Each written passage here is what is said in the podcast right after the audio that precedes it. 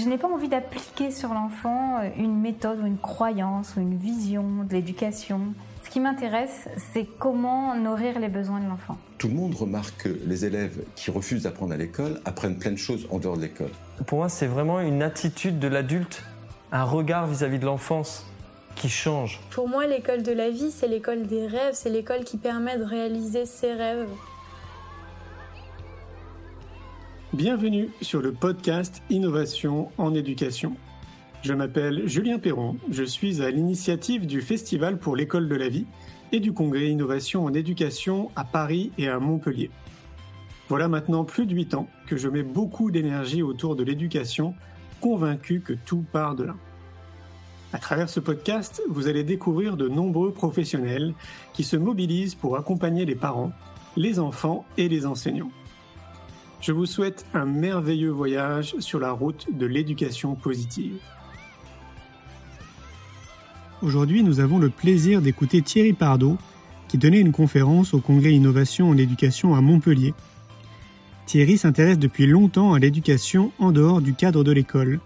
Chercheur indépendant associé au Centre de recherche en éducation et formation relative à l'environnement et à l'éco-citoyenneté de l'Université du Québec à Montréal.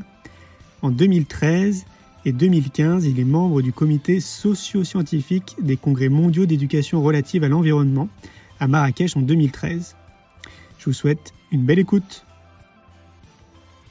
Bonjour, merci de m'accueillir. Effectivement, je me sens euh, un petit peu, euh, euh, un petit peu troublé parce que j'ai l'habitude de, m'adresser à pas mal de personnes, mais avec une grande majorité d'enseignants, puisque effectivement, c'est bien un doctorat que j'ai en, sciences de l'éducation et pas en sciences de l'enseignement. Vous allez voir, on va, voir tout ça.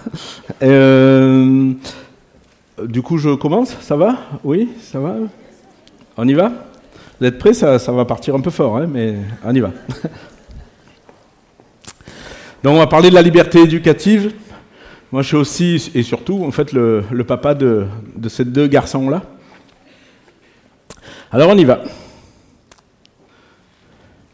Donc notre voyage, il commence en Anatolie, vous savez, euh, l'actuelle Turquie. C'est là où euh, les, les sociétés, les cités-États se sont un petit peu formés autour de l'agriculture. Alors, pas grâce à l'agriculture, mais à cause de l'agriculture. Hein. Il a fallu euh, stocker, il a fallu organiser, etc. Mais avant ça, euh, quand on voulait ramasser du blé, ou c'était de l'épeautre surtout à l'époque, eh ben on marchait, puis on ramassait du blé un peu euh, à droite, à gauche, là où on le trouvait. On avait des coins à blé, comme il y a des coins à champignons, vous savez. Donc on ramassait comme ça. on s'est dit que pour que ce soit plus simple, on se regrouperait tout le blé au même endroit. Bon, tant pis s'il y avait encore un peu de coquelicots vous rassure, euh, bientôt il n'y en aura plus. Mais euh, il y avait encore des, coquelicots, euh, d'autres choses au milieu. Mais pour aller encore mieux et plus vite, on, on s'est dit que si on plantait tout le même jour, uniquement du blé pour tout récolter le même jour, ce serait encore bien plus simple. Ça va? Et comme on trouvait que ça allait pas encore assez vite, eh bien on y a rajouté des intrants chimiques. D'accord? Oui? Ça va? Donc là, c'est l'histoire de l'industrialisation de l'agriculture. D'accord? Un autre euh, phénomène qui s'est fait en parallèle, c'est que les gens qui étaient nomades et qui fabriquaient à la fois leurs habits, leurs armes, leurs bon, etc., etc., se sont spécialisés. Et euh, on a eu des gens qui cultivaient le blé, d'autres qui le stockaient, d'autres qui l'administraient, d'autres qui le protégeaient. Et les gens sont devenus, donc, euh, on a créé les professions. Vous voyez Ça va? Je continue? Alors il y a trois dangers, qui sont des dangers intellectuels, pas de panique, à cette histoire-là. Le premier danger, c'est la confiscation du vocabulaire. C'est-à-dire que si je viens ici devant vous et que je vous dis je suis agriculteur, ça sous-entend que je suis un acteur de l'agriculture pétrochimique. Ça, c'est le normal, d'accord? Ok? Si je fais pas ça, il va falloir que je réinvente du vocabulaire, et les paysans l'ont fait, ils ont été meilleurs que les éducateurs. Euh, donc vous voyez, ça, c'est normal, voilà, ça c'est l'agriculture normale, conventionnelle on dit. Euh, ici par exemple, eh ben, ça pourrait être euh, du bio-intensif, voyez? Là, on serait en agroécologie. Et là, c'est la zone 4 de la permaculture. Donc euh, il a fallu comme réinventer du vocabulaire pour désigner tout ce qui avait toujours existé. D'accord? Parce que le vocabulaire avait été capté par l'industrie. Le deuxième danger, c'est la croyance que c'est l'agriculteur qui fait pousser le blé. Et que s'il n'y avait pas d'agriculteur, il n'y aurait pas de blé. Ce qui est un peu bizarre en fait, vous voyez Il y a toujours eu du blé en fait, bien avant les agriculteurs. Et, le troisième danger, sans doute le plus, dangereux des trois, c'est euh, la création d'une science, l'agronomie, qui a été fait évidemment à l'intention des, agriculteurs.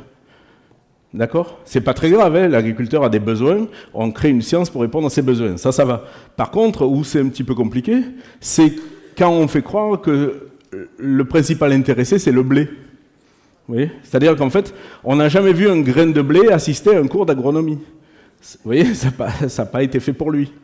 C'est pour le paysan, c'est pas pour le blé. Vous voyez ce que Ça va?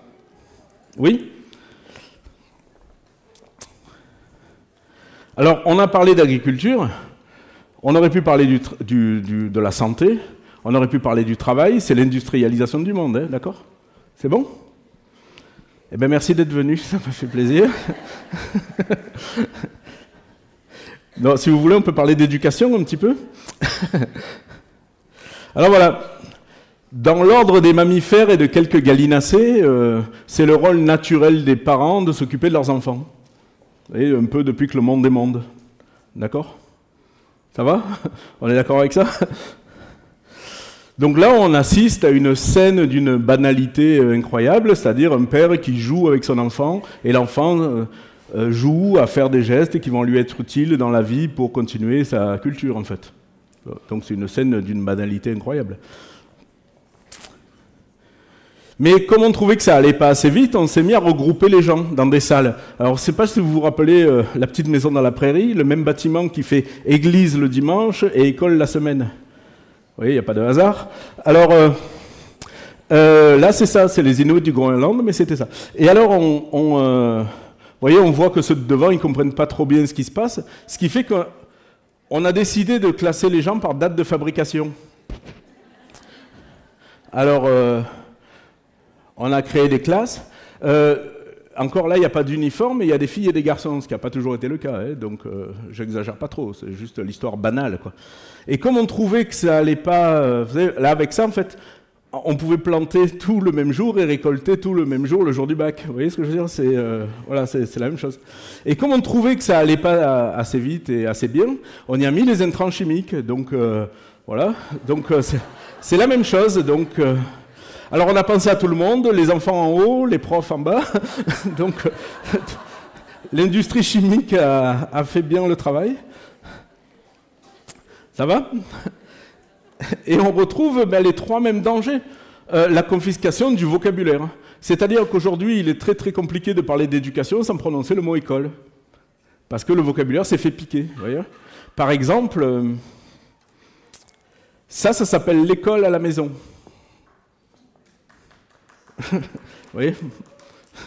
donc, euh, alors qu'en fait, on ne fait pas l'école et on ne reste pas à la maison, vous voyez, mais voilà. Les gens qui font pas du tout de cahier chez eux, on appelle ça du unschooling. Pourquoi Vous voyez, l'absurdité? C'est-à-dire que quand vous appelez un électricien, vous dites pas j'appelle un non-plombier. Vous voyez, c'est ça. Mais on s'est fait piquer le vocabulaire. Ce qui fait que ben, on est obligé de parler d'éducation toujours en employant du vocabulaire scolaire, en fait. Le deuxième euh, danger, c'est la croyance que c'est l'enseignant qui fait grandir l'enfant. Et que s'il n'y avait pas d'enseignement, il n'y aurait pas d'apprentissage. Alors qu'évidemment, on a des millénaires de recherche qui prouvent l'inverse, en fait. Mais euh, voilà, c'est que sans enseignement, il n'y a pas d'apprentissage. Ça, c'est une curiosité, hein, on va y revenir. Le, troisième danger, c'est la création d'une science, donc là, les sciences de l'éducation, qui sont faites pour aider euh, l'enseignant, mais qui ne concernent pas l'enfant, en fait. D'ailleurs, c'est la seule chose qu'on n'enseigne pas aux enfants. Si vous voulez suivre des cours de sciences de l'éducation, c'est en tant qu'adulte. Aux enfants, on leur fait faire de la chimie moléculaire, de la physique quantique, des trucs hyper complexes, mais pas d'éducation. on n'a jamais vu un grain de blé assister à un cours d'agronomie, on n'a jamais vu un enfant assister à un cours de sciences de l'éducation. Parce que c'est pas fait pour lui. Ça va? Tout le monde est, personne est en PLS là, ça va Vous survivez Ça va continuer. hein. Donc, ça on l'a vu, voilà. En fait, apprendre est consubstantiel au fait de vivre. En gros, euh, je vous souhaite de vous réveiller en bonne forme euh, demain matin, mais si vous deviez ne pas vous réveiller demain matin, ce serait le seul moyen que vous auriez trouvé pour ne pas apprendre. Si demain matin vous êtes en vie, alors vous allez apprendre. Il suffit de vous réveiller. Euh, c'est une chose super facile, ça se fait tout seul. Si demain je décrète que c'est la journée où vous n'apprenez rien, d'accord Demain, on va faire ce défi-là. Je vous mets au défi demain, alors surtout si vous venez au congrès, ça va être pratique. Donc demain, je vous mets au défi de ne rien apprendre. Vous comprenez C'est impossible en fait. Là, mon fils n'avait pas pris un cours de grimpage de palmier, hein, vous comprenez Ça va? Alors vous dites, mais ça c'est le truc de, de farfelu, ça. ça c'est Nous, euh, c'est pas ça qu'on nous a enseigné à l'IUFM, ou je sais plus comment ça s'appelle maintenant, là, mais euh, c'est pas ça qu'on nous a dit. Alors, vous avez raison, hein, c'est tout à fait farfelu. Mais dans le club des farfelus, on est quelques-uns. Je vais vous présenter quelques membres du club des farfelus. Donc Confucius, plus le maître enseigne, moins l'élève apprend. Euh, Cicéron, qui a été euh, repris par Montaigne, l'autorité de ceux qui enseignent nuit la plupart du temps à ceux qui veulent apprendre. Ça, c'est juste après la tête bien faite et la tête bien pleine, vous savez, mais on en parle moins souvent. Euh, si je cite Ivan Illich, on va dire que je triche parce que c'est un ami, mais les enfants sont par définition des apprentis et apprendre l'activité humaine qui nécessite le moins de manipulation par autrui. La majeure partie de l'apprentissage n'est pas le résultat de l'instruction, mais plutôt le résultat d'une participation sans entrave dans un environnement chargé de sens. À mon avis, il a tué le sujet là, hein, d'accord? Il a dit à peu près tout ce qu'il avait à dire sur la question. Euh, Paulo Freire, grand pédagogue brésilien, euh, interdit depuis le nouveau gouvernement Bolsonaro. Euh, personne n'éduque autrui, personne ne s'éduque tout seul, les hommes s'éduquent ensemble par l'intermédiaire du monde. Euh, Goldsmith, je ne veux pas l'argument d'autorité, mais enfin, pour vous montrer qu'il y a quand même des gens qui en ont parlé. Goldsmith, prix Nobel alternatif, fondateur de The Ecologist. L'éducation est d'une nombreuse fonction sociale clé que l'État a usurpée et qui, dans une société écologique, doit être de nouveau assumée au niveau de la famille et de la communauté. Et on pourrait continuer jusqu'à demain matin. Hein L'éducation est une grande chose, mais il est bon de se souvenir de temps à autre que rien de ce qui mérite d'être su ne peut s'enseigner. Bien sûr, hein, accompagner quelqu'un dans le deuil, être amoureux, vous voyez. Tout. John Holt, prof pendant 30 ans, il s'est dit mais c'est quoi cette affaire, ça marche pas. Il est sorti de l'école et il a dit ça. En dépit d'un siècle de résultats qui le contredisent, les éducateurs s'accrochent à l'idée que l'enseignement produit de l'apprentissage. Thoreau, évidemment, c'est mon chouchou. Nous sommes tous des maîtres d'école et notre école, c'est l'univers. Et on finira par Rousseau, qui est quand même quelque chose à dire sur l'éducation. La liberté est le seul instrument qu'on n'a pas encore essayé depuis qu'on se mêle d'élever les enfants, le seul précisément qui peut réussir. Et trois petits points, parce que je vous dis, on pourrait continuer jusqu'à demain matin comme ça. Ce qui fait que ce n'est pas une idée qu'on peut balancer du revers de la main en disant bon, ça c'est n'importe quoi. Vous voyez, il y a quand même euh, il y a toute une culture. Ça, c'est tout ce qu'on n'apprend pas à l'UFM, hein, moi, que je vous, que je vous montre là. D'accord? Une fois, il y a une jeune étudiante qui me dit ben Moi, je sors de mes études pour devenir prof, ça. on m'a jamais parlé de vous. J'ai Ben oui, c'est normal. c'est le dernier endroit où on va te parler de moi. Donc, excusez.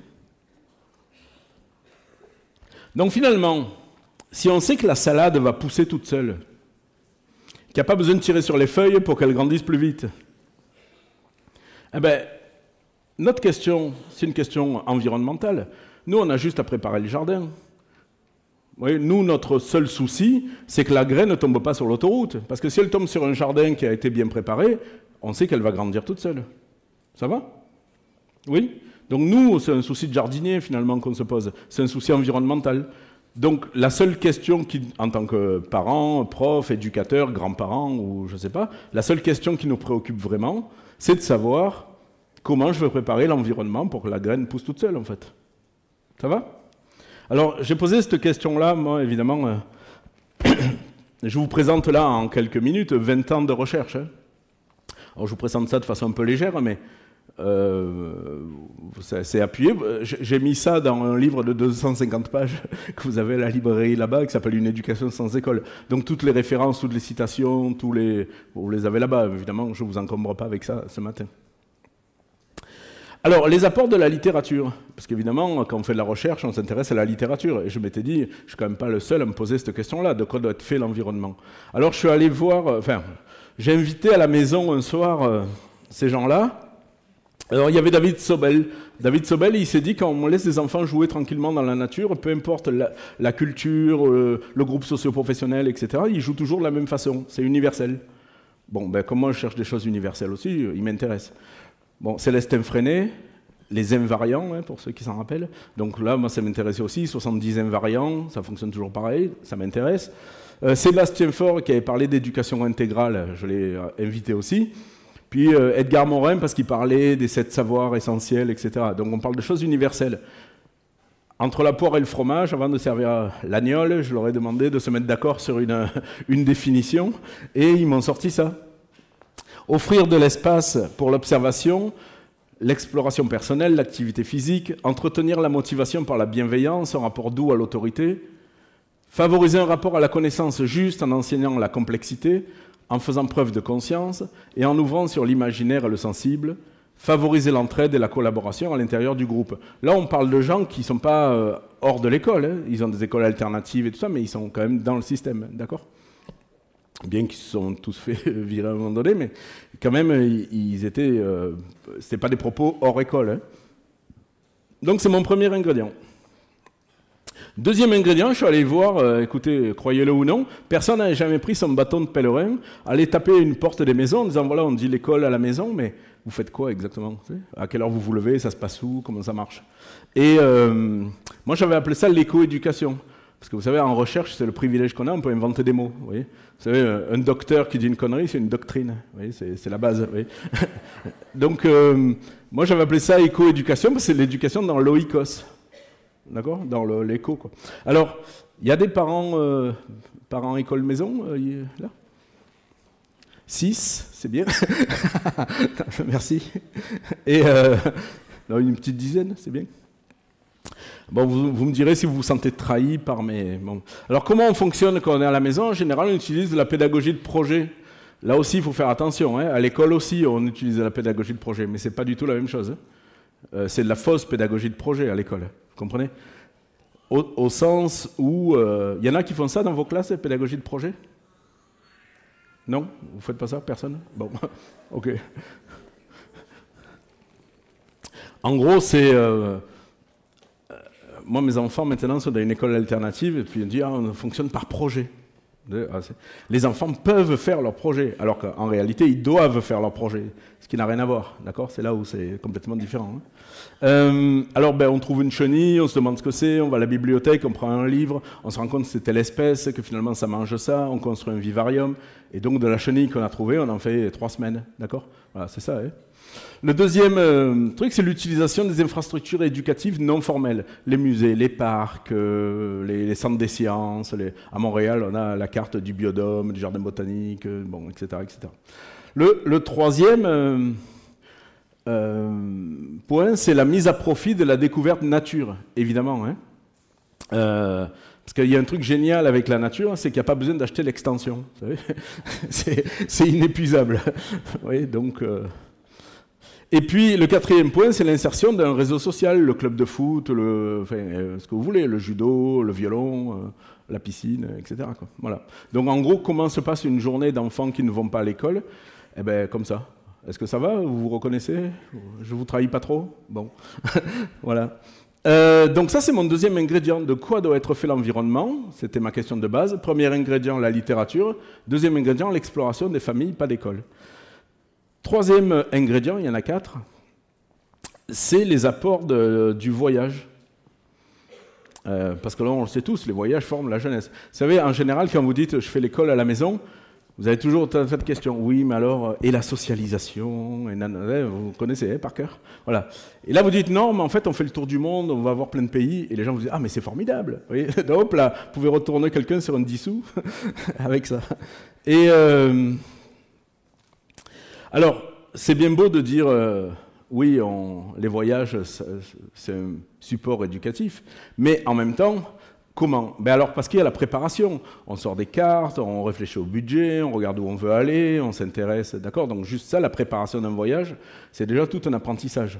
Évidemment, en cours de route, euh, ben, on se retrouve avec euh, toutes sortes de contraintes ou toutes sortes de rencontres qui nous conseillent d'aller voir le truc qu'on n'avait pas prévu et on ressort les cartes et voilà, on, apprend à, à s'adapter. Il y a les apprentissages qui sont liés aux interactions avec les autres, parce que évidemment, vous savez, quand on est en voyage, on est très fragile, hein. on dépend de la rencontre, la rencontre est radicale. On tombe sur le gars sympa qui vous invite, qui vous héberge. Et vous dites, ah, ce pays est formidable. Vous tombez sur l'abruti qui vous pique vos passeports et tout ça. Vous dites, c'est quoi ce pays vous voyez? Donc, euh, on va se faire une idée du pays avec une ou deux rencontres parfois. Donc, euh, voilà, on a besoin de cette rencontre-là. Il y a les apprentissages au contact de la nature. Évidemment, là, l'IM est sur le, on est sur le Saint-Laurent, en voilier, euh, vers Tadoussac, pour ceux qui connaissent. Et donc, euh, on voit ben, des belugas qui venaient euh, au bord du voilier. Euh, il y a de l'empathie, puis on comprend aussi parce que bon, ben, le, gris de beluga, c'est un, un, jeune, puis l'adulte, il est tout blanc. Enfin, voilà, c'est ça. Il y a les aménagements. Quand on, voyage, eh ben, on, va camper, eh ben, il va pleuvoir, il faut tendre une bâche. donc, tout ça, c'est de l'apprentissage aussi. Évidemment, avec très peu de moyens, parce que sur un voilier, d'un camping-car, en camping, c'est plus limité qu'ailleurs. Il y a les apprentissages qui sont liés à des lieux historico-naturels, culturels. Bon, ça, j'ai besoin de convaincre personne. Si vous allez visiter euh, la mosquée cathédrale de Cordoue, ben, ça s'apprend toujours mieux que si vous n'êtes pas allé. Vous voyez ce que je veux dire? Donc, on apprend plein de choses avec ça. Et les apprentissages sont liés aux activités. Euh, si vous habitez à la montagne et que vous vous retrouvez au bord de la mer, vous allez faire des activités que vous ne pouvez pas faire d'habitude, évidemment. Hein. Euh, ou l'IM s'était retrouvé à faire du rodéo dans le Wyoming. Bon, on ne fait pas du rodéo tous les jours à Montréal. Évidemment, il y a tous les apprentissages qui sont liés au retour. Parce que vous avez peut-être vécu cette expérience-là de revenir après six mois en Inde et vous tombez sur la voisine qui vous dit Alors, c'était bien et, et il faut apprendre à se raconter.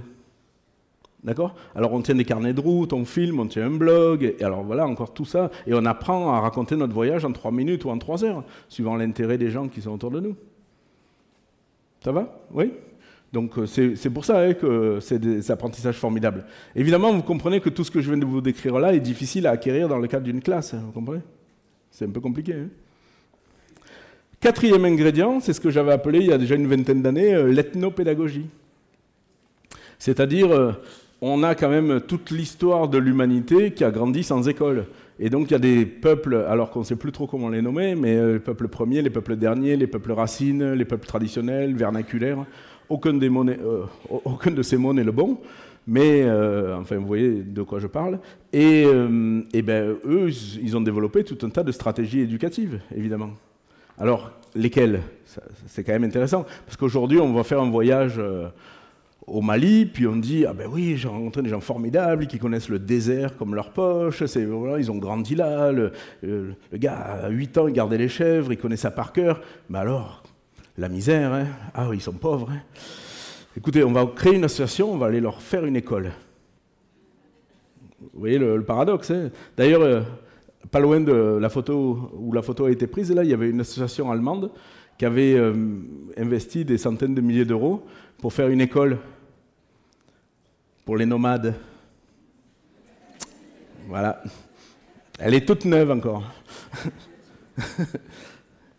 Alors, comment on apprend dans ces sociétés euh, vernaculaires, traditionnelles et tout ça? Euh, ben, En utilisant le vocabulaire vernaculaire, celui qui est né là. D'accord euh, C'est pour ça que je vous ai mis les cristaux de neige pour évoquer dans les, une des onze langues autochtones qu'on a au Québec, mais notamment les mais ça se fait aussi en Innu et dans d'autres langues. Toute la diversité de la, pour nommer la neige, d'accord En Inuktitut, c'est 25 mots de base. Mais s'il y a des linguistes ici, vu que c'est des langues agglutinantes et à déclinaison, vous voyez, ça fait 300 mots. Quoi. La neige qui est tombée, en train de tomber, qui a croûté, qui a fondu, etc. etc. Voilà, donc euh, nous, on dit neige, forcément, c'est moins précis. Hein. Euh, le conte aussi, le conte, c'est une, une façon euh, de se transmettre de la culture partagée. C'est important hein, de passer par le conte. Encore une fois, ce n'est pas un conte qu'on va créer à des fins pédagogiques. Ce n'est pas du tout ça. Hein. Pas, on ne veut pas déguiser un message en, commençant notre message par il était une fois. C'est pas ça du tout. Hein. je parle de conte traditionnel, d'accord? Euh, D'ailleurs, les messages sont souvent euh, un peu subliminaux. hein. Vous savez, un conte cri ou un conte inuit, si vous le comprenez, c'est qu'il n'est pas inuit en fait. vous voyez ce que je veux dire? Mille ans de contes inuit, vous voyez, si vous le comprenez, c'est que c'est pas inuit. c'est aussi bête que ça. vous voulez un petit exemple? Allez, rapide? Ouais, allez. Euh, un conte cri et inuit, ils se retrouvent dans les deux cultures? Donc euh, les parents, ils partent à la chasse au caribou avec euh, leur enfant. Sauf qu'avant de partir, ils se rendent compte que l'enfant a des poux. Donc ils l'abandonnent. Ils vont euh, à la chasse au caribou et là le géant arrive. Et le petit lui dit Ah ouais, toi t'es le géant qui mange les enfants. Et alors le, géant dit Non, pas du tout. Il prend le petit, il l'épouille. Il, lui laisse un pou mâle, un pou femelle. Il le ramène aux parents et il leur dit C'est bon, maintenant vous pouvez partir à la chasse au caribou avec lui. Voilà. Donc, euh, les caribous sont à la terre ce que le. Ça se déplace en gros troupeau, hein, ce que le pou est à l'homme. Or, dans les débuts de l'humanité, on ne savait pas qu'on pouvait être à la fois mangeur et mangé. Il fallait être soit un, soit l'autre. D'accord? Donc, si je suis mangé par les poux, je ne peux pas aller chasser le caribou. Mais le géant rétablit l'équilibre et dit non, mais si on fait attention, qu'on ne tue pas tout d'un coup, qu'on laisse un mâle, une femelle pour que le troupeau se reproduise, on peut équilibrer ça et faire à la fois être mangeur et manger. D'accord? Ça va? Voilà, mais voilà, dites-vous que dans la plupart de ces peuples-là, il n'y a pas de police, il n'y a pas de loi, il n'y a pas de prison, etc. hein. Donc il faut bien se normer autrement. hein. La solitude. Dans toutes les sociétés euh, traditionnelles, il y a des moments de solitude. Le jeune chasseur, le jeune berger, le jeune euh, euh, pêcheur. voilà. Et évidemment, pendant que je garde mon troupeau de chèvres, j'entends, j'apprends, je comprends, etc., etc. D'accord? Alors, dans le système scolaire aussi, il y a des grands moments de solitude. C'est le jour de l'examen. mais, à part ça, à part ça, on est toujours, savez, dans la foule des courses du 23 décembre. Quoi. On est toujours pris dans une foule que nous, on ne voudrait jamais pour nous-mêmes, en fait. À l'inverse, dans toutes les sociétés traditionnelles, on se retrouve le soir dans le tipi, la yourte, euh, au coin du poêle à bois. euh, au Québec, c'est le coin du poêle à bois. hein. Euh, mais aussi le Cantou dans le sud de la France, etc. Et, bon, ben là, on va mieux et plus loin ensemble. hein. Ah, j'ai vu ça, mais t'es sûr que c'était ça Et voilà, et on continue. hein. Et puis évidemment, l'observation et la reproduction du geste. Ça, c'est tellement présent qu'on a cru qu'il n'y avait que ça même pendant un temps. Et, évidemment, on va voir. Là aussi, il faut que ce soit à l'initiative de l'observateur et non pas de l'observer. On n'est pas du tout dans je fais un A au tableau, à vous de faire un A. C'est pas ça du tout. hein. C'est l'observateur qui décide quand il veut et comme il veut d'aller observer quelqu'un qui fait un geste qu'il qu'il apprécie et qu'il voudrait pouvoir refaire. Pas du tout la même chose, d'accord? Ça, c'était mon quatrième ingrédient. Je vous rappelle ma question de base, hein, qui était de quoi doit être fait l'environnement, d'accord? La littérature, l'école maison, les familles en voyage, les sociétés traditionnelles. Je passe tout ça au mixeur. Et alors, qu'est-ce qui ressort de ces, euh, apports-là? Qu'est-ce qu'on peut en faire? Alors, quelques grands principes. Quelques grands principes qui devraient être euh, des fondements universels pour l'éducation, en fait. D'accord? Et que si vous êtes dans un environnement qui ne garantit pas ça, alors évidemment, ça va vous prendre tout un tas de stratégies pour motiver les enfants, pour etc., etc., puisqu'on n'est plus dans des apprentissages naturels, vous comprenez? Mais naturellement, ce dont on a besoin, ben, c'est d'un environnement qui est fait de temps et d'espace libre.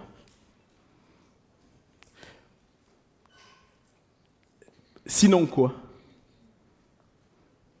D'accord, je vous pose la question. Si on n'a pas un environnement de temps et d'espace libre, alors on a quoi? Rappelons qu'un enfant qui va à l'école ne choisit pas son école. Enfin, il ne choisit pas d'aller à l'école déjà, il ne choisit pas son école. Il ne choisit pas le calendrier scolaire de l'année. hein. Il ne choisit pas les horaires. Il ne choisit pas son programme. Il ne choisit pas sa classe, il ne choisit pas sa place, il ne choisit pas son professeur, il ne choisit pas ses condisciples, il ne choisit pas les matières, il ne choisit pas les méthodes pédagogiques, il ne choisit pas d'être évalué, ni quand, ni comment il va être évalué, ni la couleur du stylo avec laquelle il va devoir remplir son évaluation. D'accord Alors on nous explique que ça, ça va nous donner des gens autonomes. On peut quand même se demander par quel miracle, vous voyez ce que je veux dire? Et si les gens finissent par être autonomes, c'est pas grâce à ce dispositif, ce serait curieux quand même. D'accord? Donc du temps et de l'espace libre, oui, pour pouvoir l'aménager, pour pouvoir en faire quelque chose qu'on veut, et quand on veut, et comme on veut. Sinon quoi? Ça va?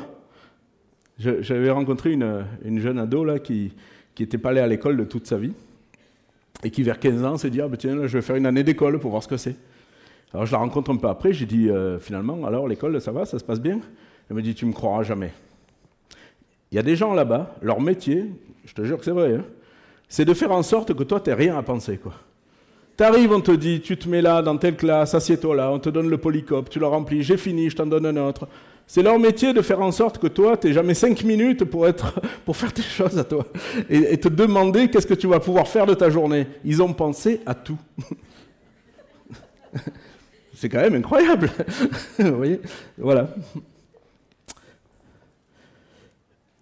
Évidemment, quand on a du temps de l'espace libre, on peut tenir, prendre en compte en fait ce magasin d'horloges biologiques qu'on a à l'intérieur de notre corps.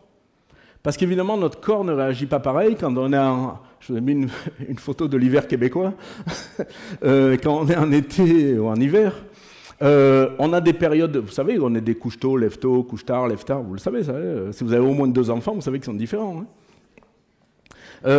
Les périodes d'activité aussi, on est plus ou moins en forme. Il y en a qui font des siestes, il y en a qui n'en font pas. Les, moments où on a faim, où on n'a pas faim. Le moment où le cerveau est plus réactif. Quand on est une femme, ben, évidemment, je suis mal placé pour en parler, mais il y a tout le cycle des menstruations qui touche pas juste les 4 ou 5 jours, là, qui touche tout le mois, où le corps se modifie, il y a des coups de fatigue, etc., etc. Donc, quand on a du temps et de l'espace libre, on va tenir compte de tout ça. Mais si c'est de 8h à 5h tous les jours de l'année, quoi qu'il arrive, vous comprenez On est ailleurs. Ça va? Autant pour les profs que pour les élèves, hein, je veux dire, c'est le même problème. Hein. Élève, qui est un mot que j'aime pas beaucoup, je, préfère parler d'enfants, ou même plutôt de personnes en situation d'enfance, en fait, vous voyez.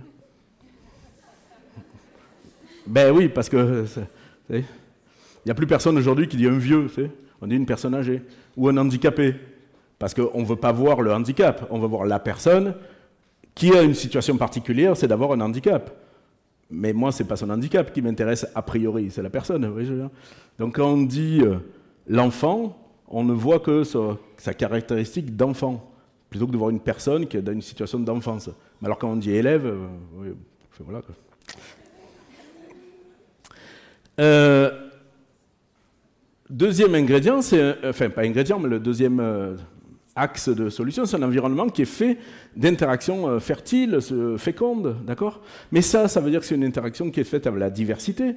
Vous savez, un enfant de, un an, deux ans, il va faire du lien social avec n'importe qui sans aucune forme de préjugé. D'accord? Lui, il peut parler euh, et jouer avec, je veux dire, un jeune, un vieux, un blanc, un noir, un gros, un maigre, un riche, un pauvre, enfin, il s'en fout, vous comprenez? Un sourire et c'est parti. Nous, en tant qu'adultes, c'est plus compliqué. Donc toute cette diversité-là, euh, il faut que ça soit dans la vraie vie et pas avec des gens classés par date de fabrication. Vous comprenez? Ça ne peut pas marcher.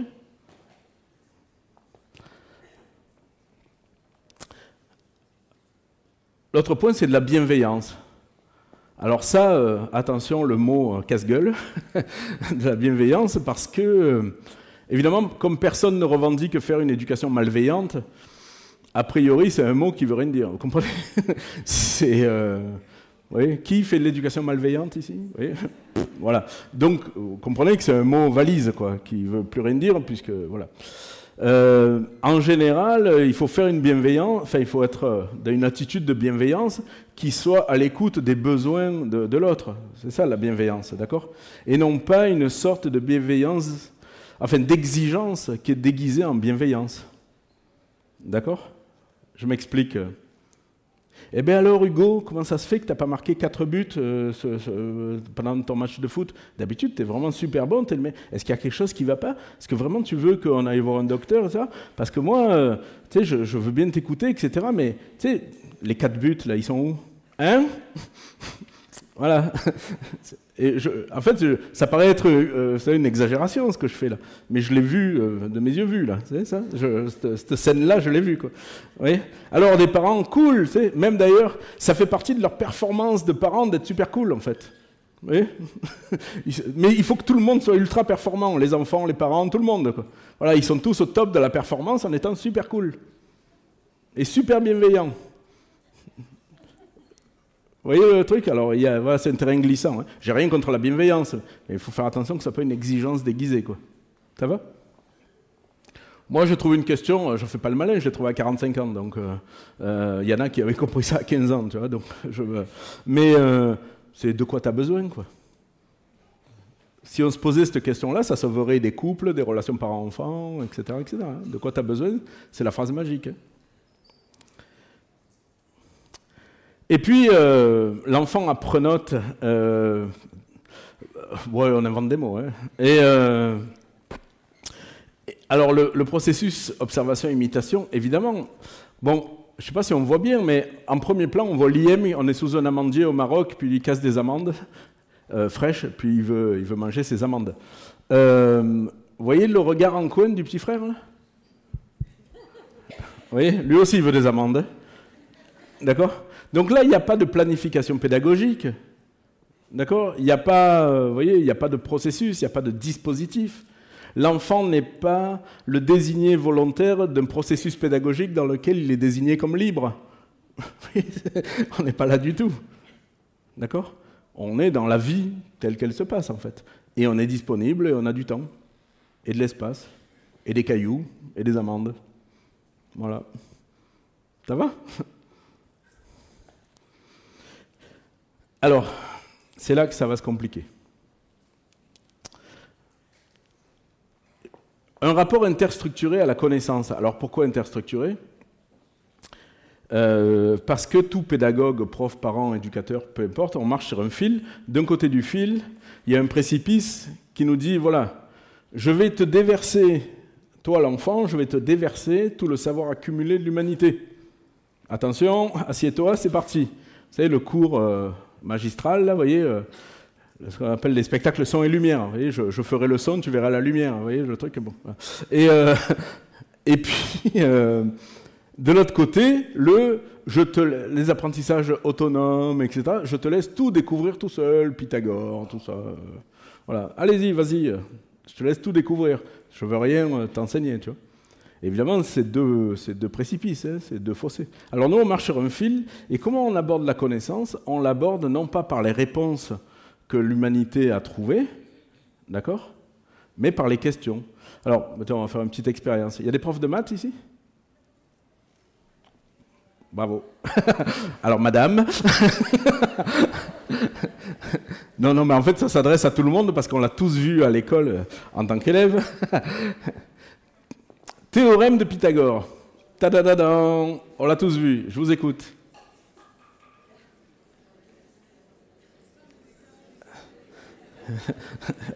Et voilà le petit instant panique. Je ne sais pas si on a prévu assez de personnes à la sécurité. voilà. Voilà. Alors, ceux qui l'ont retenu, parce que les autres, euh, ils l'ont pas retenu. Alors, vous avez retenu quoi? Allez-y, euh, quelqu'un. Voilà, A2 plus B2 égale C2. C'est la réponse. Mais vous n'avez pas retenu la question, en fait. Vous comprenez? C'est-à-dire que vous n'avez pas retenu, parce qu'on ne vous l'a pas expliqué, quel a été le processus mental qui a amené Pythagore, alors c'est pas lui euh, historiquement, enfin, peu importe, à créer ce... C'est-à-dire par quoi c'est passé, c'est quoi les étapes, c'est quoi les questions que lui s'était posées en fait. Voilà, mais euh, la corde à 13 nœuds, tout ça, vous a pas parlé de ça? Eh bien non, parce que ça se passe en Égypte. Donc euh, quand Pythagore arrive, il voit à la fois les façons dont sont découpés les champs, mais aussi les angles droits des bâtiments, etc. Il dit mais comment vous faites pour avoir cet angle droit? Alors les Égyptiens leur ont, montré la corde à 13 nœuds, qui était l'instrument... Euh, en fait, l'instrument majeur de l'histoire de l'humanité en mathématiques, hein, la corde à 13 nœuds. Vous savez qu'on n'a retrouvé aucun plan de cathédrale, malgré toutes les cathédrales qu'il y a en Europe. Vous le savez, ça? C'est la corde à 13 nœuds. Hein il n'y a pas de plan. c'est quand même curieux, hein, toutes les cathédrales qu'il y a, il n'y a pas un plan. Et voilà. Et en fait, cette corde, il suffisait de la plier, puis de la replier, de la multiplier. Et le mot multiplier vient de la corde à 13 nœuds. Vous voyez, etc. Donc, euh, donc là, si je prends 13 nœuds, parce que 12 espaces. Donc si j'en prends 3 dans un sens, 4 dans l'autre, en fait, il me faut 5 espaces pour relier et avoir mon angle droit parfait. D'accord? Alors Pythagore se dit, mais c'est quoi le lien entre 3, 4 et 5 Parce que 4 et 3, ça fait pas 5, euh, 5 euh, moins 3, ça fait pas 4. Alors, comment je peux relier ces chiffres-là pour avoir les proportions que je veux? Je suis pas obligé chaque fois de le découper en 3 ou en 4, ma, ma parcelle à mesurer. Et il se rend compte que s'il met ça au carré, alors 3 x 3, 9, 4 x 4, 16, 5 x 5, 25, et que 9 plus 16 égale 25. Et donc, avec cette formule-là, même si mon parti là, c'est 3,88, eh ben, ça va être facile à calculer, j'ai juste à mettre ça au carré. Et voilà pourquoi vous n'oublierez plus jamais le théorème de Pythagore. Parce qu'on est passé par la question et pas par la réponse. Ça va? C'est ça, hein? Donc pendant que vous, vous structurez votre savoir, le savoir vous structure intérieurement. Merci. Et euh, oui, ça va, ça va, c'est bon pour ça? On pourrait parler de Thalès et tout ça, mais je ne veux pas non plus vous torturer. Euh, combien mesure la pyramide de Khéops? Voilà la question de Thalès. Et l'Égyptienne du coin lui dit Non, mais on ne peut pas mesurer, c'est des dieux, nous on est des hommes. Aucune, aucune commune mesure. Mais lui, il comprend que si tel jour, telle heure, son nombre et de la longueur de sa hauteur, alors ça va être pareil pour la pyramide, et que l'angle qui passe du sommet de sa tête au sommet de l'ombre, c'est le même. Le sien est celui de la pyramide. Voilà le théorème de Thalès. D'accord? Alors combien mesure la pyramide de Khéops? 87 Thalès. Voilà l'unité de mesure qui réconcilie les dieux et les hommes. Il s'est mis lui, quoi. vous voyez Donc, vous voyez, c'est toute cette inventivité-là, toutes ces questions-là qu'on a perdues. Et voilà pourquoi. Alors, et on pourrait, j'ai parlé de maths, mais on pourrait parler d'histoire, on pourrait parler. Euh, un dernier petit point sur les maths, après j'arrête, hein, je, vous, je vous lâche. Est-ce que vous. moi, on m'a jamais dit, peut-être que vous, vous le faites, j'espère. Les racines carrées. On dit, oh putain, la racine carrée, ça y est, c'est le bordel. Bon. La racine carrée, attention, je vais vous créer un traumatisme euh, national, c'est la racine d'un carré. la racine carrée, c'est la racine d'un carré. Si vous prenez la face d'un Rubik's Cube, d'accord, avec les neuf faces, si vous prenez en bas la racine, c'est 3. Donc la racine carrée de 9, c'est 3. La racine carrée, c'est la racine d'un carré. Puis quand je prends mon Rubik's Cube au complet, c'est-à-dire que j'ai 9 petits cubes plus 9 plus 9, ça fait 27. Donc la racine du cube de 27, c'est 3. Donc la racine cubique de 27, c'est 3. Oui, c'est la racine des cubes et des racines de carrés. Bon, enfin bref, voilà, j'arrête. Hein.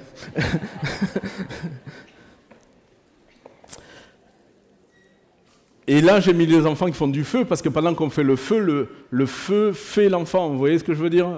On, croit qu'on va faire un voyage, et finalement, c'est le voyage qui nous fait. Vous voyez? Voilà, c'est ça, elle, le rapport interstructuré au savoir ou nous défait d'ailleurs, disait Bouvier. Et voilà, bon là je vous achève avec ça. Alors voilà, voilà l'école que moi j'ai vécue quand j'étais petit, l'école moderne au sens euh, Charlie Chaplin, hein, l'état moderne. Donc, on est dans les catégories opérales, alors c'est de la discipline, les sciences positivistes, hein, le, vrai savoir. Euh, le programme formel, on est dans les, c'est classé par savoir, on est dans une approche didactique, on est en classe. On a des méthodes explicatives, du prof vers l'enfant. Les acquisitions euh, des savoirs par discipline, en silo, évidemment, euh, l'évaluation, elle est normative. Et voilà, et on pose une note, voilà, 8 sur 10, etc. Mais ça n'existe plus, ça. Euh, maintenant, on a une approche euh, contemporaine, voyez. Donc, on parle d'interdisciplinarité, de transdisciplinarité, dialogue des savoirs, interprétation des savoirs, l'herméneutique, le programme formel, mais aussi informel. On va parler des savoirs, mais aussi des savoir-faire, savoir-être, des savoir-agir. Ça, vous connaissez par cœur, hein, j'imagine. Euh, la pédagogie, les classes alternatives, les méthodes compréhensives plutôt qu'explicatives, le développement des compétences transversales, et évidemment, à côté de la note, on mesure la progression de l'enfant avec le petit commentaire, on peut mieux faire qu'on a tous eu un jour. D'accord? Ça va? Oui? Mais il manquera toujours cet espace que je vous décris depuis qu'on a commencé ce matin, qui est l'espace euh, pirate. D'ailleurs, on va reparler de l'éducation pirate après. Euh, la vie, elle n'est pas transdisciplinaire ou multidisciplinaire ou je ne sais pas quoi. Elle est indisciplinée et indisciplinaire c'est pas une discipline la vie, vous comprenez C'est quand la vie, euh, voilà. Donc, forcément, euh, notre approche, elle est dans le nomadisme intellectuel, les formes d'autodidaxie. Il y a vraiment le savoir euh, apprécier, le savoir ne pas faire, super important. Hein. vous savez, quand vous forcez à ne pas faire, c'est les mêmes zones du cerveau que quand vous forcez à faire. D'accord? On a, vous savez, Jungle Speed. Vous, savez, vous connaissez le, le jeu Jungle Speed? Il y a un totem, puis suivant les cartes, comment elles tombent, il faut l'attraper ou pas l'attraper. Eh bien, la partie du cerveau qui vous dit faut l'attraper et celle qui vous dit faut pas l'attraper, c'est la même. Donc on a fait des méthodes de lecture où on va mettre deux enfants avec un livre. Il y en a un qui a comme consigne de lire et l'autre qui a comme consigne de ne pas lire. Vous parce que c'est le même, travail. Euh, là, je balance des mots un peu comme ça, mais tout ça est évidemment référencé, documenté. euh, je vous, a- je vous assomme pas avec ça, mais il y a tout ça dans le livre. Euh, on parle euh, évidemment de l'émergence, de l'incidence. Il faut de l'espace, il faut de la disponibilité. Sinon, vous savez qu'un didacticien n'obtient jamais que ce qu'il a prévu d'obtenir. D'accord? Comme le touriste voit ce qu'il est venu voir. Mais c'est tout. Vous comprenez? Donc on est dans le, évidemment les alternatives à la classe, le bricolage méthodologique, on ne sait pas, on essaye, on verra. On est dans les savoirs de circonstance, les savoirs autonomes, les compétences inattendues, évidemment. Vous comprenez que si vous mettez ça sur votre projet pédagogique euh, à l'école, euh, on va vous virer. vous voyez ce que je veux dire? Euh, En gros, c'est ben, on y va, on verra bien, quoi. Et, et les savoirs fugitifs qu'on oublie, etc. Et puis évidemment, on ne peut pas mettre une note à ça. On ne peut que constater le parcours. Donc l'évaluation, elle est cheminative. On parle de parcours de vie. Ça va? Je vais passer euh, très rapidement cette. euh, eh, c'est moi qui ai pris la photo, hein, c'est pas un montage, c'est en Lozère, euh, au-dessus de Florac. Ah, je, passe là, je dis, bon, allez, il cherche, c'est pas vrai. c'est sur la route depuis de Montvert, pour ceux qui connaissent. Et bon, voilà, on se dit, oui, mais alors si on va, ok, très bien pour les enfants, mais si je vais pas à l'école, je fais ça très vite. hein. Est-ce que mais mon enfant, il apprendra jamais rien, etc. Alors on a vu que tout ça, mais bon, c'est des inquiétudes qu'on a. Pour faire très vite, évidemment, bon, l'intelligence animale, ça va, tout le monde est au clair avec ça L'intelligence végétale, on en parle beaucoup, hein bon, tout le monde, euh, voilà. Celui qui est en dessous, c'est le blob. C'est celui que, vous savez, euh, il sort des labyrinthes, il trouve sa bouffe tout seul, euh, il, euh, il, apprend, il transmet aussi, si on le connecte avec un autre comme lui, euh, il va lui donner les solutions, etc. Et ça, c'est un être unicellulaire, vous voyez, un noyau avec un truc autour. Voilà, donc pas de cerveau, pas de système nerveux, tout ça, le truc il apprend, il transmet. Donc ce qu'on vous a dit sur l'apprentissage est, est désormais euh, à remettre en question, vous voyez. La définition d'apprendre, c'est sans cerveau, sans système nerveux, vous voyez. Voilà, on est ailleurs. hein. Donc euh, est-ce que si mon enfant ne va pas à l'école, est-ce qu'il va apprendre? On peut se dire que oui. hein. si lui il apprend avec une cellule, les autres devraient pas être trop pires. Euh, on nous pose aussi souvent la question, oui mais d'accord, mais la socialisation, on va, tuer le, le sujet rapidement.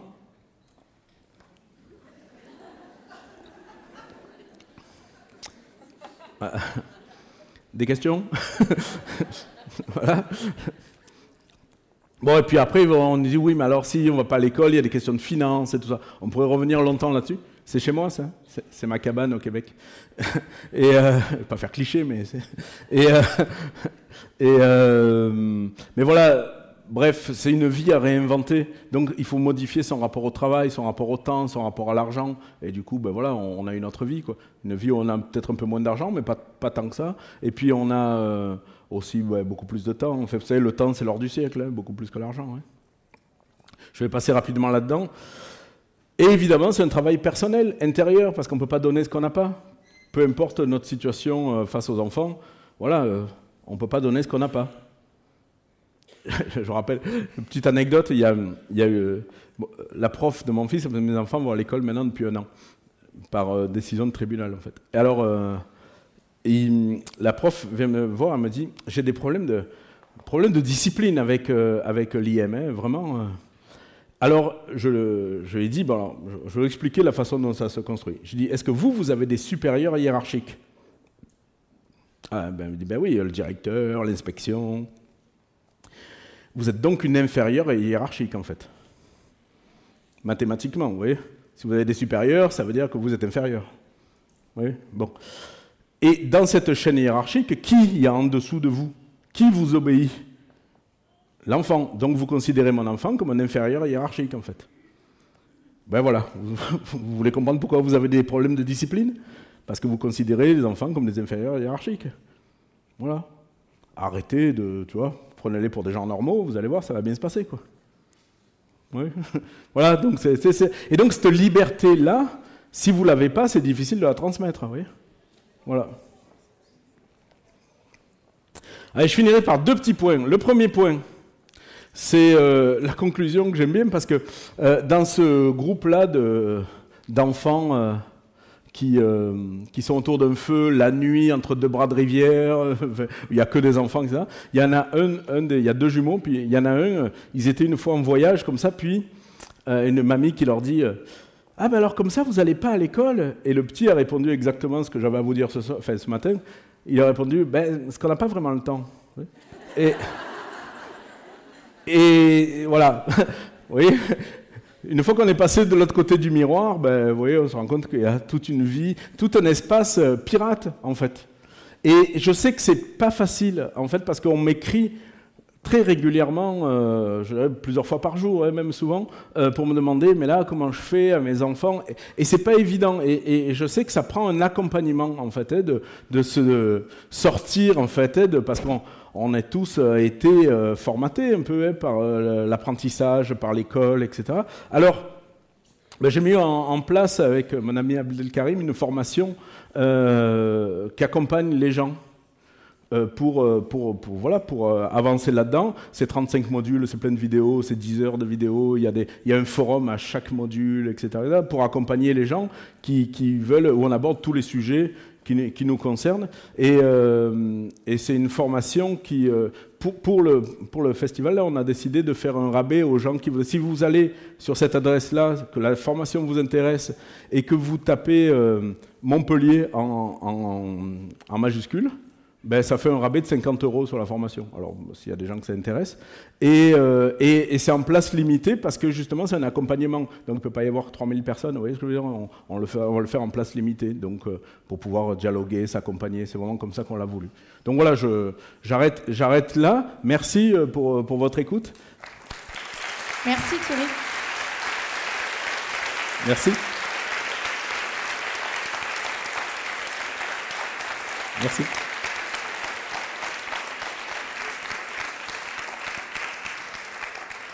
Et euh, il nous reste un peu de temps pour quelques questions, c'est ça? Tout à fait. On a une dizaine de minutes pour des questions. Alors, ça passe très vite 10 minutes. Donc, si vous avez des questions, allez-y, dites-moi. Levez le bras, j'arrive. J'arrive, j'arrive. Oui, il faut le poser au micro parce que sinon. Euh, Pourquoi vos enfants vont à l'école maintenant depuis un an, vous avez dit tout à l'heure? Parce qu'on est des parents séparés, que leur mère voulait qu'ils aillent à l'école et qu'on est tombé sur une juge qui ne pouvait pas donner ce qu'elle n'avait pas. D'accord. voilà, la liberté. voilà, pour le faire en deux phrases. Hein. Voilà. Ouais. Ah. ah oh. oh. la pauvre, elle va.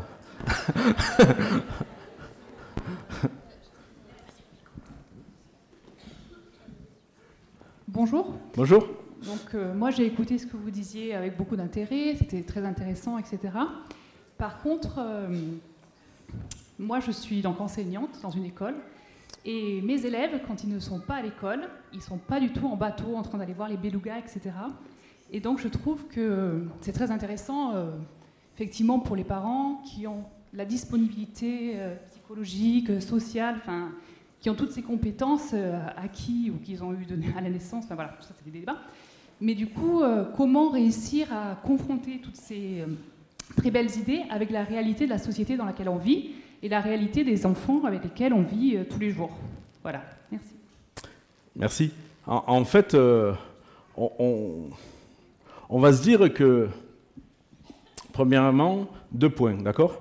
C'est que vous faites un appel à la réalité, mais vous savez que la vérité ne se laisse pas euh, avoir à nu, d'accord? La réalité objective n'existe pas en tant que telle, et chacun va se construire sa vie. Donc là, la vie, vous pouvez avoir une, idée, une image et une, une, comment dire, une réflexion, évidemment, tu sais, sur la société, que je vous enlève pas, tant mieux. Mais vous voyez, des vies. Vous savez combien de parents disent à leurs enfants non, tu peux pas faire ça, c'est impossible, et finalement les enfants le font. Vous voyez Donc on a des certitudes sur la réalité de ce qu'est la vie et la société qui se font euh, un petit peu malmener quand on est dans les ces réalités, ces, ces, ces réalités-là qu'on croit être immuables se font malmener. Hein, dans la... Je vous garantis que dans les familles qui font l'école à la maison, il y a des études statistiques qui battent en brèche tous les clichés qui peuvent y avoir. C'est-à-dire que ce n'est pas forcément des parents éduqués, ce n'est pas forcément des parents riches, etc. En fait, c'est juste une façon de réorganiser la vie, en fait.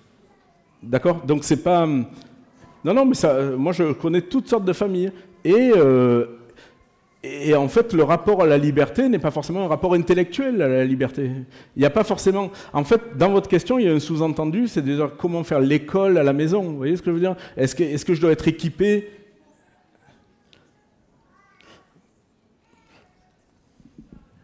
Attendez, parce qu'on ne vous entend pas du tout. Oui, puis, euh, euh, en fait, c'est juste pour laisser la place à plus de monde, je ne veux pas rentrer dans un dialogue. C'est-à-dire, en gros, voilà, je vais vous faire une image. Quand vous devenez végétarien, moi je ne suis pas végétarien, mais d'un coup, on vous dit, vous savez qu'on peut vivre sans manger, euh, sans manger du tout de viande, d'accord? Mais vous dites, ah, ben, je vais faire ça. Sauf qu'au début, ben, vous savez pas être végétarien.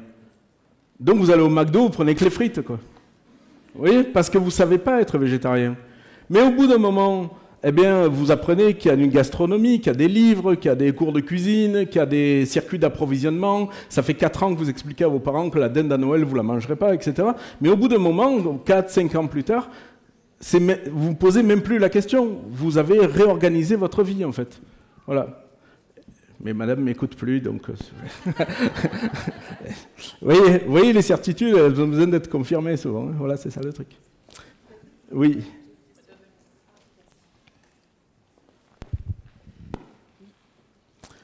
Ça marche Si, ça marche.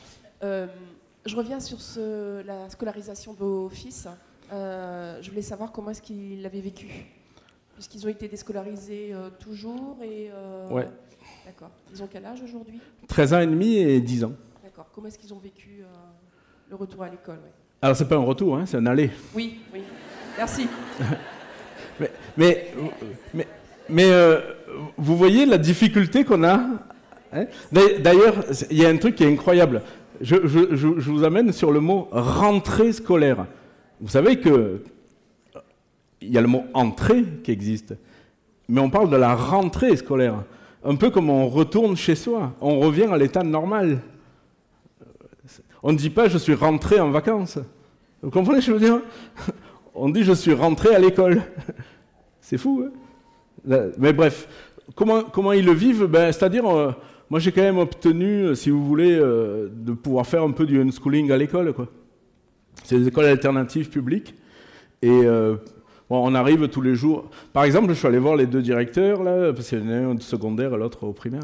Et j'aurais dit, ben voilà, si vous me trouvez une étude sur les 30 dernières années qui nous explique, juste une, hein, qui nous expliquerait qu'il est urgent et important de réveiller un enfant qui dort, parce que c'est comme ça qu'il apprend le mieux.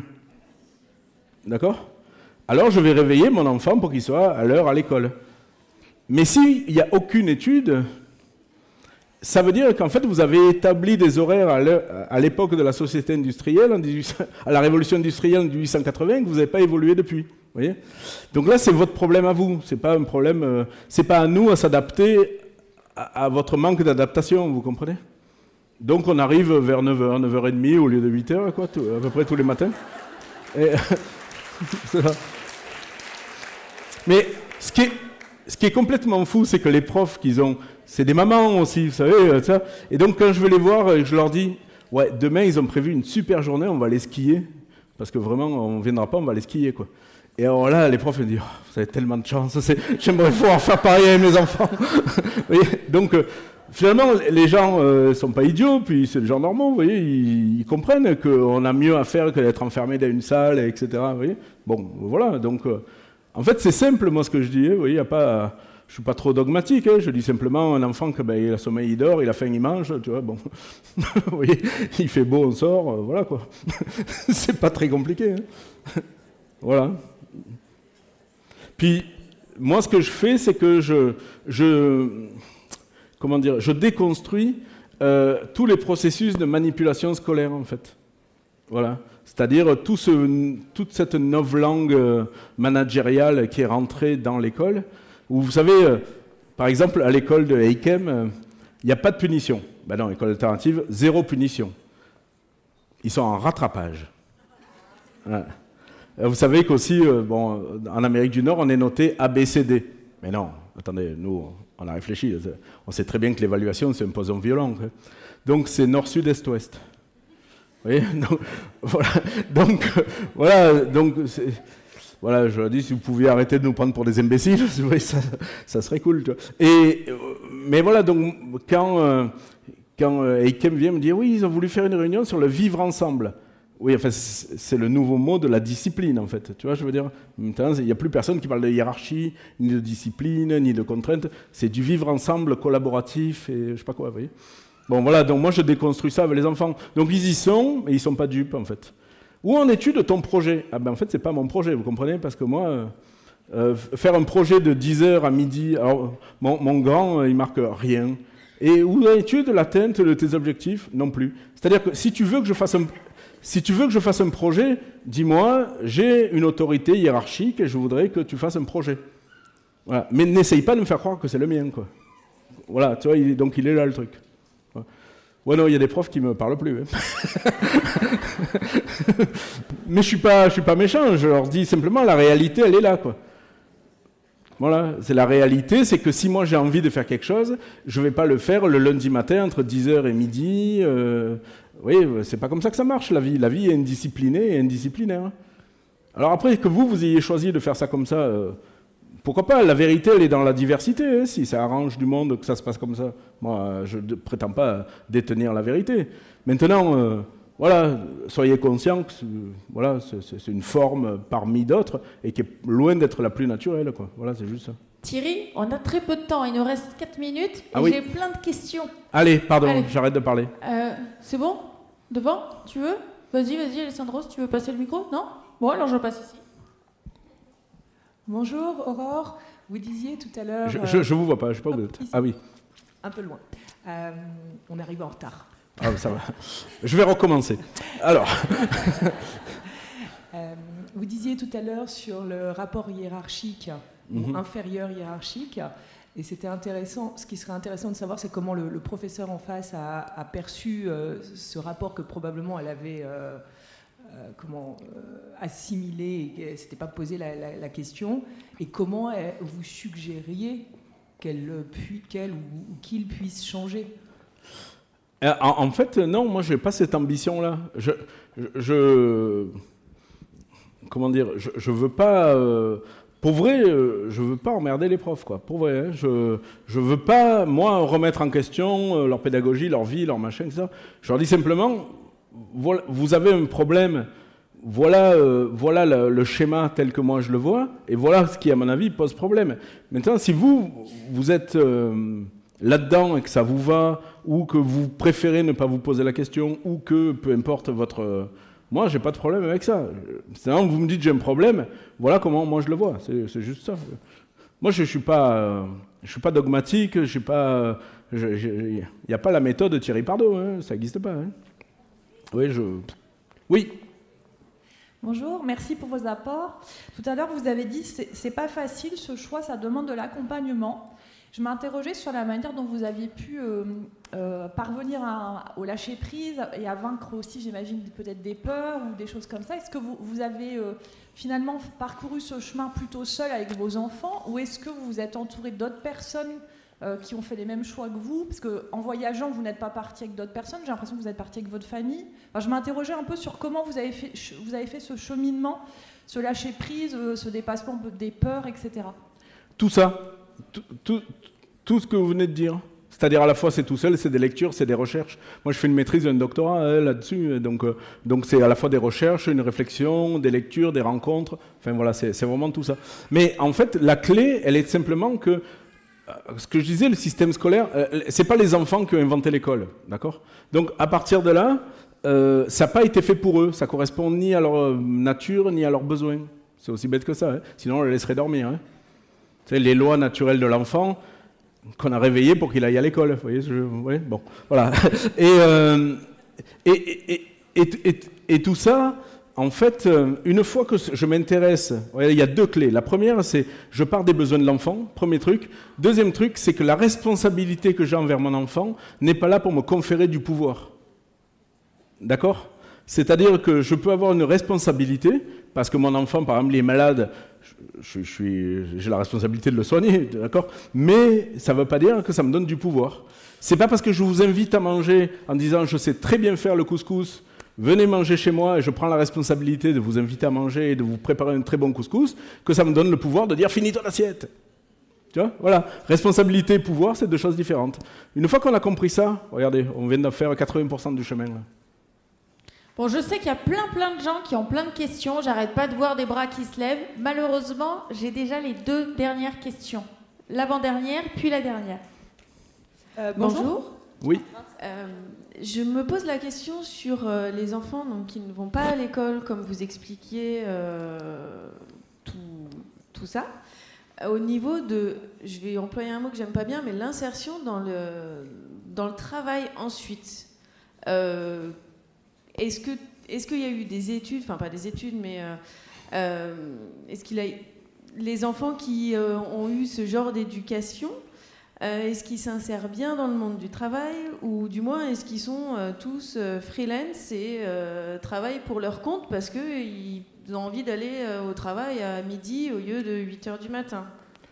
Alors, effectivement, ça donne des, pour faire des réponses très courtes, mais on a des écoles libres, tu sais, comme euh, Summerhill et tout ça, qui ont plus de 100 ans. Hein, donc, on a les enfants des enfants des enfants. Donc, euh, on a, on a, ces, on a plein de réponses hein, par rapport à ça. Mais en gros, ça donne des gens qui sont effectivement plus à l'écoute de leurs besoins. Ça donne des gens qui sont plus, euh, comment dire, effectivement, souvent artistes et qui s'autorisent, en fait. Voilà. après euh, là encore une fois, je dis que c'est un travail sur soi, son rapport au temps, au travail, à l'argent, etc. Alors, euh, moi, mon souhait, ce n'est pas forcément que mes enfants s'insèrent dans un système que je considère comme malade et qu'ils aient la chance de faire leur burn-out à 35 ans comme tous les autres, tu vois. Voilà, vous voyez ce que je veux dire C'est voilà, une réflexion sur le système au complet, quoi. Voilà. Dernière question. Allez-y, je vous en prie. Euh, bonjour. Bonjour. Euh, alors, j'aurais plein de questions, mais je pense que je vais aller droit au but. est-ce que vous croyez, vous croyez à une révolution éducative dans le milieu du service public? Parce qu'il y a quand même une réalité euh, sociale objective. quand on a une classe de troisième qui a le brevet, donc on peut choisir hein, de faire une, école ou des cours comme ce Marie, mais c'est pas mmh. possible. Et puis ah tout nous, nous, en empêche en fait. C'est des classes qu'on va plus avoir l'année d'après. tout l'équipe éducative qui n'est pas réellement une équipe pas de cohérence au final dans la pédagogie J'entends. En, fait, qu'il y a un système qui ne vous convient pas, vous avez trois façons de le changer. Enfin, trois façons d'agir, en fait. Le premier, c'est de, de, lutter de l'intérieur. Et il y en a plein qui le font. C'est les profs qui finissent plus souvent dans le bureau du directeur que les enfants. Voilà. Donc, et tant mieux, voilà. C'est-à-dire que, euh, hommage à eux, moi, pas de problème. Ils ont une énergie que je n'aurais pas. Voilà. Vous pouvez lutter sur le système par, par l'extérieur les parents d'élèves, les syndicats, etc., etc. Et pareil, euh, ils ont une énergie que moi, je n'aurais pas. C'est-à-dire que moi, faire 17 rencontres pour choisir la couleur du ballon, tu vois, bon, je ne l'aurais pas. Voilà. Euh, et la troisième voie, c'est celle que j'ai choisie, c'est qui est la piraterie, d'aller faire ailleurs autre chose autrement. Voilà. Et à la fois, donc, de ne pas combattre le système, mais de le démoder, quoi. Voilà. Puis, ces trois luttes ne sont pas contradictoires. Voilà. Simplement, euh, je pense que changer le système de l'intérieur génère beaucoup de souffrance, en fait. Et euh, c'est euh, Louvre, un auteur américain, qui disait concrètement, les parents ont le devoir de jouer sur la société pour essayer de changer le système, mais concrètement, ils n'ont pas le temps d'attendre qu'il change. Quoi. Parce que mes enfants, c'est maintenant qu'ils sont enfants. C'est pas dans 8 ans, c'est pas dans 10 ans, c'est maintenant. Voilà. Donc, moi, j'ai pas le temps, en fait. Tu vois, qu'il y a un ministre qui, sur son lit de mort, dit Ah oui, j'aurais dû, tu vois, j'ai pas le temps, tu vois, je veux dire. Voilà. C'est maintenant qu'ils sont enfants, quoi. Voilà. Donc, moi, la, façon dont j'ai trouvé de vivre, qui est un équilibre et que vous pouvez euh, juger, remettre en question, il n'y a pas de problème, hein, c'est que 90% de mon temps, je, je, suis dans ma cabane, là, vous voyez, euh, au fond des bois. euh, je fais la cuisine, je prépare des, petits lunchs pour mes enfants, tout ça. Euh, et à côté de ça, ben, j'écris des livres et je fais des voyages pour vous rencontrer. voilà. Mais j'ai réduit ma zone de frottement avec, euh, avec la société. Vous voyez je viens là, on se rencontre, c'est cool, j'adore ça. Et après, euh, demain, je prends l'avion et je vais aller faire des petits plats à mes enfants. quoi. Voilà. Merci, Merci Thierry. Merci. Merci beaucoup. Merci. On a un peu de temps, tu fais une dédicace Ah ouais, alors si j'ai bien compris le programme, c'est que le jeune homme me kidnappe 4 minutes et après je vais être à la librairie Gibert là-bas pour des dédicaces, pour ceux qui en veulent. Voilà. Merci Ça va beaucoup. Eh, Merci beaucoup. Un grand merci pour votre écoute. J'espère que vous avez passé un bon moment avec nous. Pour aller plus loin dans votre recherche, nous avons créé un magazine papier, le magazine Innovation en éducation. Un magazine que vous retrouverez uniquement sur abonnement, livré tous les deux mois partout dans le monde. Un magazine 100% éco-responsable, 80 pages en moyenne, sans publicité. À travers le Festival pour l'école de la vie ou le Congrès Innovation en éducation, nous rencontrons des milliers de professionnels qui proposent des solutions pour les parents, les enfants et les enseignants. Ce magazine se veut être un pont avec le podcast, nos événements et les films que j'ai réalisés. On se retrouve maintenant la semaine prochaine et entre-temps, je vous souhaite une très belle route.